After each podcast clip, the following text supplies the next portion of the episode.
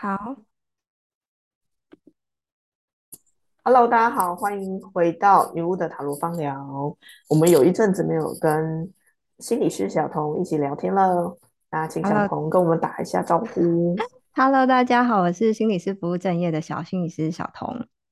Hello，小童，我们今天要聊的话题呢，应该是很多妈妈都非常的感同身受或者是很困扰的事情。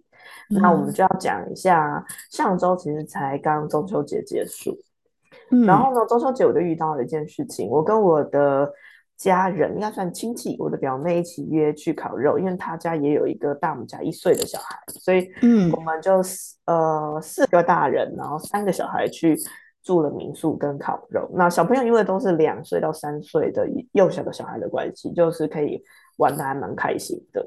那那天发生了一件非常让我傻眼的事情，就是其实那两天呢、大概是中秋节满月的关系，我睡得都非常的不好，大概两三点就会起床了。那好好的真的很睡眠。早，对。但其实那个当下我没有意识到是因为满月的关系，我只是嗯就觉得啊，这这几天怎么这睡这么差？但是因为我是属于那种很常会失眠，然后失眠成惯性的那一种人，所以我就觉得啊，又睡不好啊，没关系这样子。但是我我属于那种会睡回笼觉，就是睡眠我是可以分段的。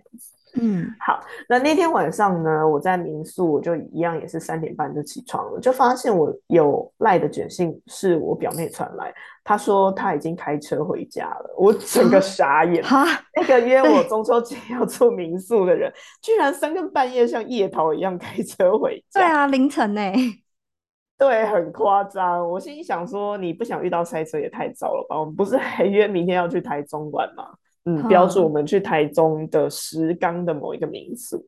哼然后后来才知道，他女儿睡觉睡到半夜两点半就哭醒，而且是哭啊，闹的，无论如何都一定要回家。那大嗯家可能会以为说，哦，他小孩是不是认床啊，或者是嗯太累啊？其实他小嗯孩是一个很习惯出游玩的人，就是他们还会嗯去金门玩呐、或就是坐飞机啊，经常外宿。可是呢，他小孩是第一次发生这样子问题，所以他内心也觉得很恼。然后那一天半夜，我就蹲在民宿的浴室的，坐在地嗯板上跟他传讯息，因为我老公啊，跟我两个小孩都在睡觉，只有我一个嗯人很惨的起床。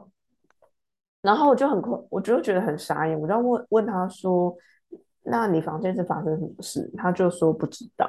而且他小孩后来嗯回台北，隔天一样也是就是发烧，然后当然就看医生哦，说是感冒啊什么。嗯哼哼，对，那他就觉得嗯，可能是我们烤肉的那个地点，呃，太嗯暗了，也许是被吓到之类的。嗯嗯嗯那那天说起来也蛮奇怪，我在烤肉那个地点呢、对我其实穿了短裤，我就是不就是 不谙世事的天龙国人，对。但其实我涂了防蚊液，可是那一嗯天呢，嗯所有人被咬的最惨，蚊子咬的最惨的就是我。我老公他几乎没有被咬哦，呈现能量哦，场、气场很强的状态。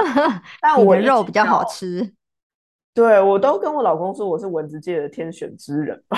我一只脚被咬了二三十个包包，然后就是好起肿，惨哦。对，很惨，然后咬的地方还整个肿起来，就是已经整只腿都有点荨麻疹的那种痒度，很很惨。所以我就是实际受受到吸血攻击。嗯 好，那这个故事其实我们就在让我想到，小朋友两三岁的时候，其实是比较该怎么说？我们说能量上面或各方面，其实是比较没有办法自我保护的状态，所以很常会遇到嗯要去收精啦，或者是呃台语里面说耍丢、冲煞到。嗯对啊，这嗯种时候我们到底呃，妈妈应该很困扰，爸爸妈妈，我们应该嗯要怎么做，或者是说在心理学上有什么解释的方式？嗯，老老实说，心理学比较没有探讨 就是卡到音这件事卡到。音的问题对，通。常通常比较比较学院派一点，甚至会认为这个是无无中生有的，可能是你心理影响生理这样。但是我我嗯。个人是呃比较开放的态度，我我其实是认为这个世界上就是可能什么样，就不是只有人类，就是我们一定还有很多其他的存各种存在，对各种层面的。然后，所以有没有是有有没有可能是我们在某些时刻打扰到了人家，或者是嗯，就是就是也许就是不小心侵犯了人家的空间等等。对，所以。也也不排除说有一些存友，也许就是比较调皮，比较喜欢恶作剧等等。那在我的立场，我会觉得小孩心理学里面会这样讲，说小孩其实出生的时候，某种程度上是一张白纸，所以他会借由他经验到的世界来认定他自己是谁，然后在成长的过程中，慢慢长出一些筛选讯息的一个，就是也许是一个。对，一个一个滤滤网或什么的，所以到了成年的我们，可能就会知道说啊，经验某些事情，我们不一定会每件都走心，也不不一定会每一件事情都放在心上。但对小小孩来说，他还没有办法分辨这件事情，所以孩子的敏感有一部分是取决于他还没有办法辨识这些讯息到底哪些是他该收下，哪些他不要，然后。对好跟坏的就会全盘的，对，他会全盘接收进去这样子。对对，那那他这就是他认识这个世界跟认识他自己的方法，的确是。对对对，但但我会呃更关注的点会是，就是事情发生了，那家长可以怎么办？因为对家长该怎么办？对，就作为妈妈，就我也是人家妈妈，就我也遇过这种，就是在那个当下。你在好像在跟一个你看不见摸不着，然后你也不知道这个东西到底要怎样的的状态，然后你要在这种情境底下保护你的孩子，就是是一个很很为难的一个状态，嗯，会有点不知所措，或者是也会害怕等等，或者是对，没错，然后很困扰，会很容易有一些恐惧出现，因为你就看不见，然后不知道在哪，不知道在跟在何方。不知道在跟什么东西对抗。对，对啊，对啊。那我我自己的经验是，呃，像像我我我们家的美眉，就是她是小一点的时候，她也是会到处说，哎，这里有什么，那里有什么，然后我就会觉得说，真的假的？然后让人很困扰的状态。对，没错。然后甚至有时候他会表现出，就是哎，好像他房间角落有什么东西，他会很害怕的样子。那一开始我一开始我会，其实我也很毛，但是我我的立场比较是，我会告诉他说，呃，这个世界不是只有人类，这个世界也有很多存有，有些我们也许看得见，有些看不见。那但是不管怎么样，现在这空间是我们家，就像你不会让你的朋友或者甚至不是朋友的路人随便的进出我们家，那所以。是，这是一样的道理，就是他没有获得我们的邀请，那现在这是我们空间，所以我们要请他赶快离开。对，就请他离开。就是，也许他路过或怎么样，就是那就路过吧。但是就是，请你不要再来这样。对，就是让孩子知道说，就是这是你的家，你在家里不需要害怕。嗯，你有，这个是我们的的的领土，我们的 场域。对。我这样讲起来，其实我小孩一岁内，就是零岁的时候啊，我我女儿也是那种比较容易会被惊扰到的，就是可能睡一睡会会惨叫或痛哭醒来那种。相对来讲，我儿子就睡比较安稳一点，所以我女儿，我觉得她真的很容易受到干扰。嗯，就是还蛮蛮明显的，特别是在七月的时候，特别容易受到干扰。嗯，然后当然除了一些女巫可以做的收收精啊等等，我后来发现收精的效益，它该怎么说啊？就是时效性很低，一下下就没有了。对，所以我后来干脆把我的能量场跟他能量场整个包在一起。啊，全天候开蓝牙，嗯，的一个状态。然后后来他就有睡得比较好，可是妈妈就一直常常觉得很疲惫，因为你要供别人使用，这样。对，大概是这种情形。这这好像也是一个处理的方式，就是有时候因为小孩的界限比较不清楚，所以用就是我们有点讲说，就是用气场去影响。气场，所以当我们在彼此的能量场里面的时候，确实我们是可以互相就是运用彼此的能量场的。嗯，但反正他们平常也都是在运用我的能量场，不差这一层。没错，妈妈的使用方式。小小小孩确实很多时候是跟妈妈会。就是主要照顾者会会绑在一起的状态，没办法，不要说能量场了，就是我们吃东西都绑在一起，就是对物理跟心理的能量都是在一起的。是，那当然，之前像台湾比较流行的一些收精的方式，我也使用过，我觉得蛮有趣，像七粒米啊、墨草啊、阴阳水，我也在我的粉砖上面分享过。对啊，我也觉得蛮有意思的。对，然后其他还会，好像还对，其实我真的还用过蛮多，像药草啊、精油啊等等。我只差没在我们家设一个结界而已，因为我想说，因为家里还有长辈，还有其他人，就不好。我觉得就会，你知道，反正设了以后还是不太容易保留下来。我就觉得房间呢，设你们主要生活那个房间。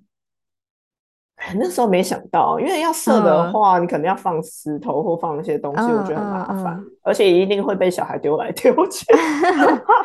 我我自己是，我自己是有设，然后我甚至会，当然就是小孩大一点点，我就带着小孩一起设这个结界，然后也让他知道说这个石头是用来干什么的，然后这个石头放在这边，我会刻意的放高一点。我们家房间的结构有点难放哦。因为有一角是床，然后另外一角是很高的、很高的衣橱。虽然你要放衣橱底上也可以，但有一角是门的旁边。嗯，就所以感觉只能放地上。对，是绝对放不了，固定在那里的，所以是没有办法。对，那家里的话，我会觉得，因为我其实因为跟父母住，所以我会觉得那里其实是父母的场域。那家里也有够。神作，所以我就也没有特别做这件事情。但如果是在我个人工作室的话，就会很明确的有，对啊。那反正我已经是行动行动方长了，所以就算了。嗯，对啊。所以如果听众还对其他的那个呃收金啦，帮小朋友做结界的方式感兴趣的话，可以再联络我们。那小童还有什么样你觉得用过好用的方式？我自己觉得这是一种这种仪式感的东西，它会有一种就是我有多信任这个东西，它的效果会加成。这当然，所以的确，我我有遇过一些朋友，就是他们可能用一些什么海盐啊或什么等等来做结界，但是他心里其实没有很很信任。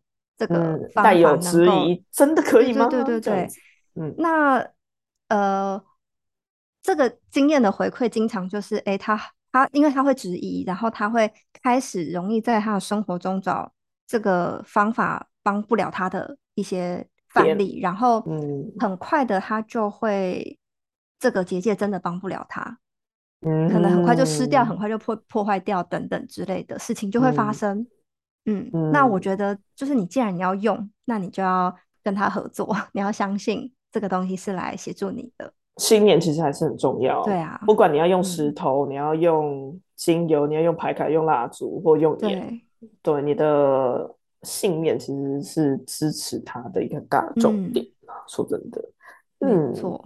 所以其实用可以用的东西很多诶。我好像有一个朋友，他小。还也是这种敏感体质，因为妈妈本人也是女巫体质，她是可以猜得到盒子里面是什么东西的那一种女巫体质。